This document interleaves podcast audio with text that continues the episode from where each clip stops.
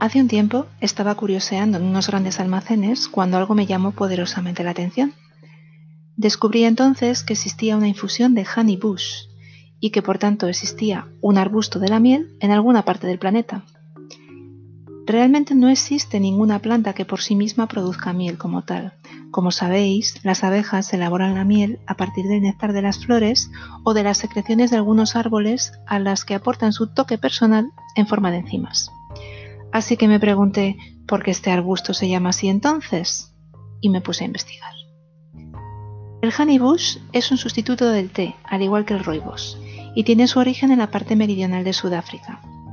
Algunos dicen que su nombre se debe a que sus flores huelen a miel.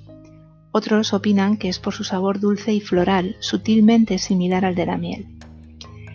Es de las pocas especies de este tipo de infusiones que aún permanecen masivamente silvestres, dado que hay muchas dificultades para cultivarla en granjas. De las más de 20 especies existentes, solo 4 o 5 se explotan comercialmente. Los arbustos se cortan de raíz durante la recolección porque ello mejora la calidad futura del arbusto. Tras su recogida, el honeybush se trocea, se fermenta mediante calor, entonces las hojas se vuelven de un color marrón oscuro y finalmente se seca. El arbusto de la miel no contiene cafeína y su nivel de taninos es muy bajo. Muchos son los que alaban su alta composición en flavonas, isoflavonas, minerales y antioxidantes.